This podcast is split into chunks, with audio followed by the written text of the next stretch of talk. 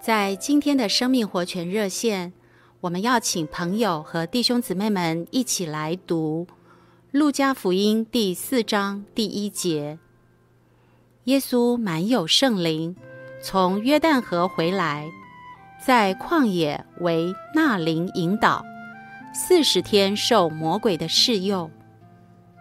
耶稣满有圣灵，亲爱的朋友、弟兄们，但是耶稣也被魔鬼试探。弟兄姊妹，魔鬼总是用尽他全部的力量去寻找最亲近神的人。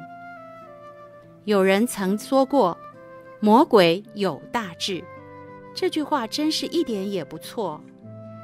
我们举个例子，好比。他抓住了使徒彼得，叫他三次不认主。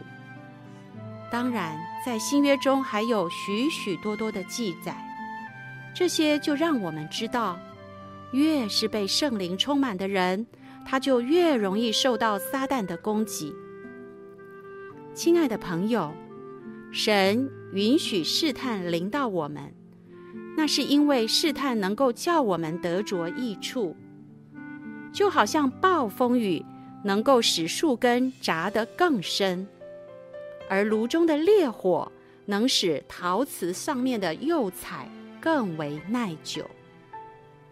确实，我们都不太清楚主是怎么庇护我们，如何用手抓住我们。但直到有一天，撒旦要引诱我们离开主的时候，这个时候，我们就会觉得主全能的手是紧紧地牵着我们的。亲爱的朋友、弟兄姊妹们，特别的苦难，并不一定就是特别的刑罚，有时候它反而是特别的祝福。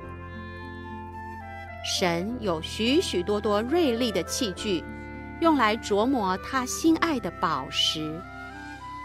今天我们都是他所特别亲爱的，所以神就常常对我们加以琢磨。有许多弟兄姊妹都可以做这样的见证，那就是我们一生的转变，都是因为主工厂里面的烈火，还有钉锤，甚至于锉刀和鞭杖，才能够叫我们长大。并且被成全。非常谢谢弟兄姊妹们今天的收听，也愿意我们一生的转变都是在他的手中。我们明天再见。